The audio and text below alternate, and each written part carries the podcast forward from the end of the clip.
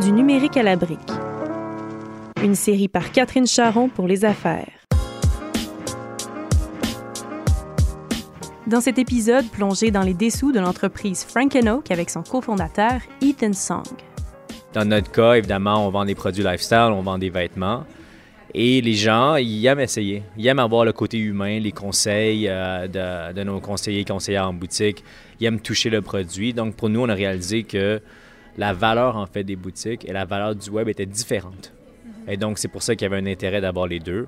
Euh, dans d'autres types de produits, c'est peut-être pas nécessaire d'avoir des boutiques. Je pense qu'il faut vraiment penser à c'est quoi ton expérience client, c'est quoi ta marque? Et c'est quoi le produit que tu vends?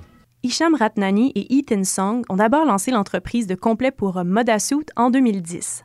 Fort de cette expérience uniquement web de services de stylisme personnalisé, ils ont fondé Frank Oak en 2012. Quand on a commencé, le focus était très simple, c'était de créer un produit pour hommes. En fait, on a juste commencé dans l'homme.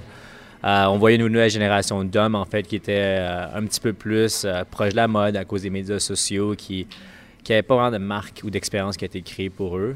le deuxième point qu'on avait remarqué, c'est que nos clients avaient besoin d'aide. Bon, que les gars voulaient s'habiller, mais qu'il n'y avait pas nécessairement les connaissances pour le faire. Donc, on a dit, on va les aider, on va créer une marque. C'est comme ça qu'on a commencé. Après ça, les étapes euh, qui se sont passées, euh, les gens ne se souviennent peut-être pas, mais on a lancé notre application mobile avant qu'on ait lancé les boutiques.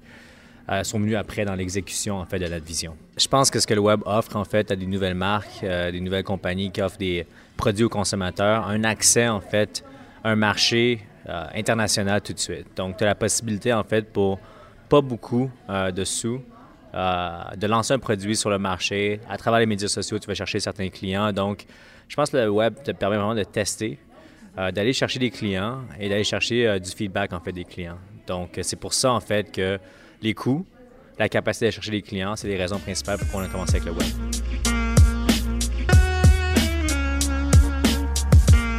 La stratégie a toujours été online first et c'est ça qui a fait notre succès. Mais je pense que ce que le web permet de faire, c'est pas juste de vendre, mais c'est vraiment le côté euh, que les gens euh, puissent euh, partager avec leurs amis. Le fait que les gens puissent y avoir accès sur leur application mobile. Donc, je pense que c'est plus l'information qui se partage beaucoup plus rapidement de nos jours. Quand quelque chose est cool et que tes amis t'en parlent, tu as le goût de découvrir, tu as le goût de partager avec tes autres amis.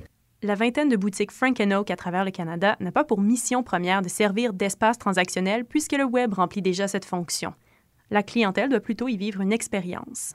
On, a toujours eu euh, un focus sur la personnalisation euh, online, en fait, et on a réalisé en fait que c'était aussi important en boutique. Donc, c'est quelque chose sur lequel on mise encore plus. Euh, c'est-à-dire que nos clients, bon, c'est des jeunes hommes, des jeunes femmes qui sont busy dans leur vie. Donc, de pouvoir simplifier, de pouvoir un environnement où c'est pas compliqué, où il n'y a pas trop de produits, où que c'est les bons produits avec les bonnes recommandations. Euh, c'est quelque chose qu'on mise le plus. Euh, donc, je te dirais, ce qui est intéressant, c'est que tu peux vraiment utiliser les différents canaux pour apprendre sur l'expérience client.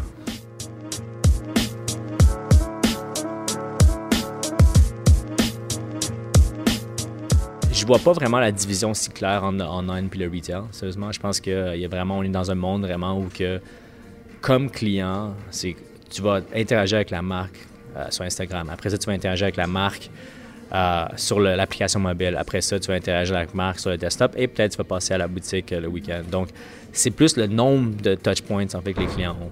Frank Oak investit régulièrement pour bonifier l'expérience de magasinage à travers les différents canaux de l'entreprise. de rouler une business de web ne coûte pas cher nécessairement. D'aller chercher des clients, ça coûte pas cher euh, au début.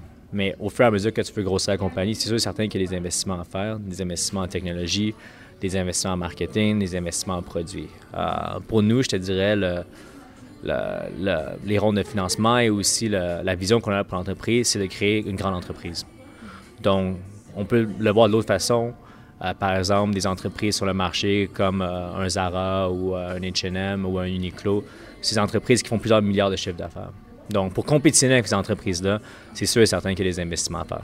Ethan Song est convaincu que les boutiques physiques seront toujours d'actualité, mais qu'elles devront constamment se réinventer. C'est souvent dans, bon, dans les médias qu'on regarde, souvent les gens ils disent que c'est la fin en fait du retail, c'est la fin euh, des boutiques. Mais quand tu regardes vraiment ce qui se passe, euh, quand tu regardes comment les gens, euh, je sais que c'est pas vraiment le cas.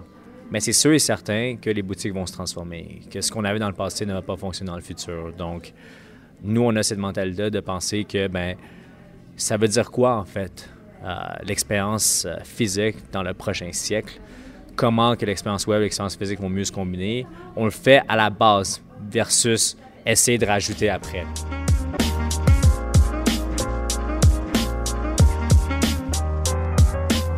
Plus concrètement, ça veut dire quoi? On, utilise nos espaces physiques comme des espaces communautaires, donc on les utilise comme plateforme euh, de marketing pour nos valeurs de marque. Euh, on a des espaces physiques plus agiles, donc on fait beaucoup d'espaces temporaires, euh, pas autant d'espaces physiques. On suit nos clients un peu où ils vont avec des espaces qui sont plus agiles. le dernier point, c'est que on mise beaucoup l'emphase sur la technologie mobile dans nos boutiques, c'est-à-dire que on utilise des tablettes qui sont où tu as moins d'expérience cash, traditionnelle, mais une expérience qui est plus de service personnalisé. Les espaces physiques joueront aussi un plus grand rôle dans la distribution de marchandises, croit Ethan Song. C'est une pratique qui se serait répandue en 2017 chez un tiers des entreprises qui utilisent une stratégie omnicanale aux États-Unis, selon la firme Forrester Research. Je pense que la distribution locale, c'est-à-dire la capacité d'avoir un produit euh, au clic, dans le fond, tout de suite, immédiatement aujourd'hui et pas dans deux, trois jours, est vraiment vers quoi la tendance s'en va. Euh, donc, moi, je pense que les espaces physiques vont jouer un, rôle plus important dans la distribution et un rôle plus important dans l'expérience client. Donc, est-ce que les boutiques traditionnelles, comme on les connaissait dans le passé, vont disparaître? Peut-être. Mais l'utilité des espaces physiques ne va pas disparaître.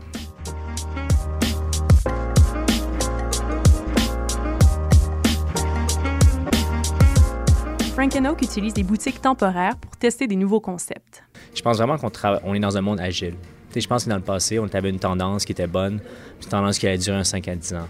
Maintenant, l'expérience change tellement rapidement que tu veux toujours avoir cette attitude qui dit oui, il faut que les valeurs de la marque restent pareilles, mais l'application de ces valeurs-là va évoluer avec le temps. Donc oui, je te dirais que euh, on a cette vision-là, mais c'est sûr et certain que euh, le physique reste quand même un peu moins flexible que le digital, c'est sûr et certain. C'est ce qui termine cet épisode de la série du numérique à la brique. Pour le prochain épisode, consultez le site web de Les Affaires au www.lesaffaires.com ou consultez le compte SoundCloud du journal.